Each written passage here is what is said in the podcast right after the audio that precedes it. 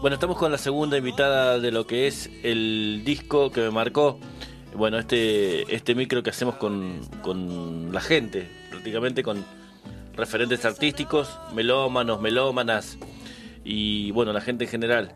Eh, que se prende y que recuerda algún disco en alguna etapa de su vida que lo haya, lo haya marcado. Y Anaí ya estuvo como... Claro, Anaí, eh, digamos, eh, nuestra amiga desde... Claro, la invitada de hoy. Sí, la invitada anterior desde mm, Treleu. Claro, la em, Viviana Gilef mencionó un disco de Anaí, claro. digamos, como, como su disco de cabecera, su disco que, que la marca, que la marca.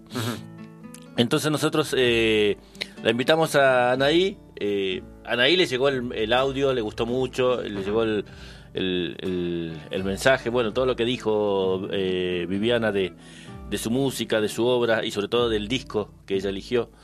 Y bueno, la consulté y, aceptó eh, participar. En realidad no es que no le haya gustado, sino que se copó enseguida y bueno, me mencionó un disco. Y ella también, también tuvo la, digamos, la particularidad de citar en los discos a un, a un músico de acá, eh, patagónico, eh, o que está afincado en la Patagonia.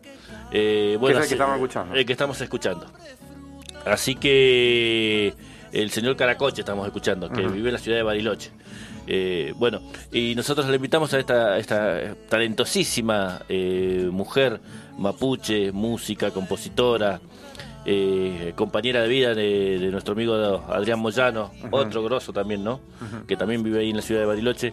la invitamos a, a formar parte de este micro y bueno, vamos a escuchar sus palabras y la música. A ver.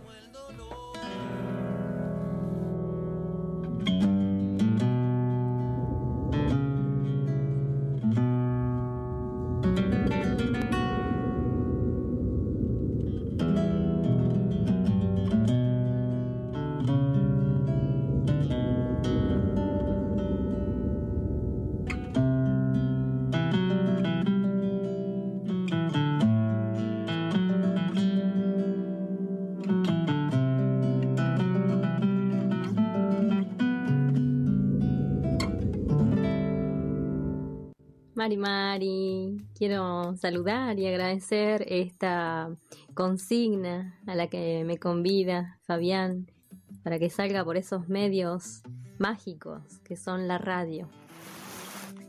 Mi nombre es Anaí Mariluán, soy música, soy mujer, soy mapuche y en esta ocasión quiero comentarles acerca de un disco que se llama Susurrante y que pertenece a Leopoldo Caracoche, un músico mercedino que reside en Bariloche. Por lo general, a mí me gusta coleccionar los discos, me gusta ver su gráfica, me gusta mucho la lírica, me gusta mucho eh, observar qué palabras clasificamos para acompañar un material querido, ¿no? Cuando los músicos hacemos música, no solamente música es lo que suena.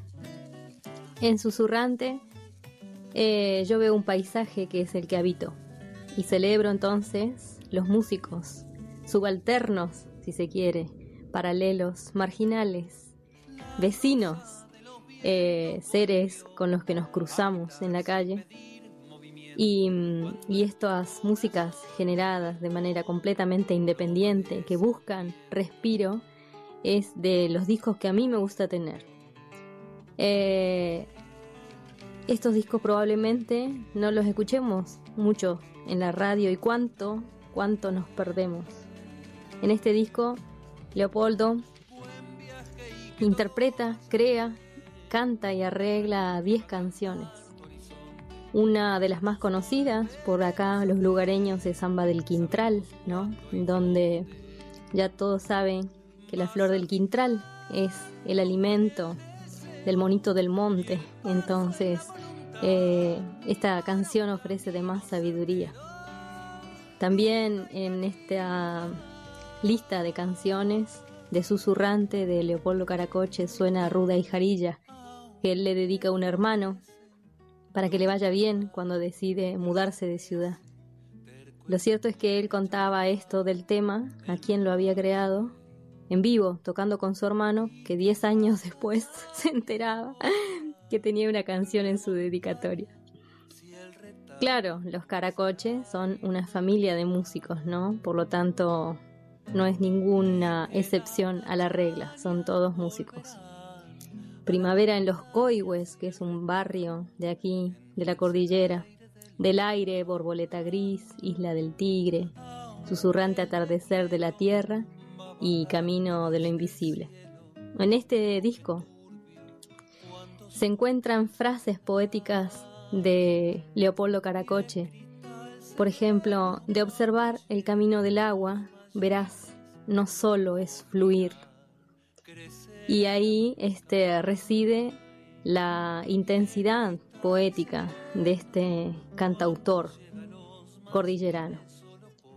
Cuando hablamos de las músicas regionales, yo pienso que ni siquiera hay que teorizar mucho, se nota se transparenta hasta en las melodías que surgen de tanto vivir entre la nieve y el barro. Otra de las canciones, quizás la que más me afecta, es Reflejo de lo Invisible.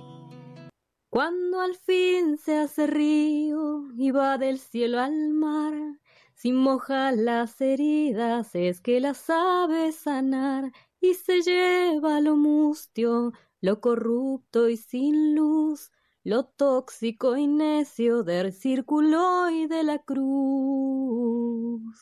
Cuando al fin se hace río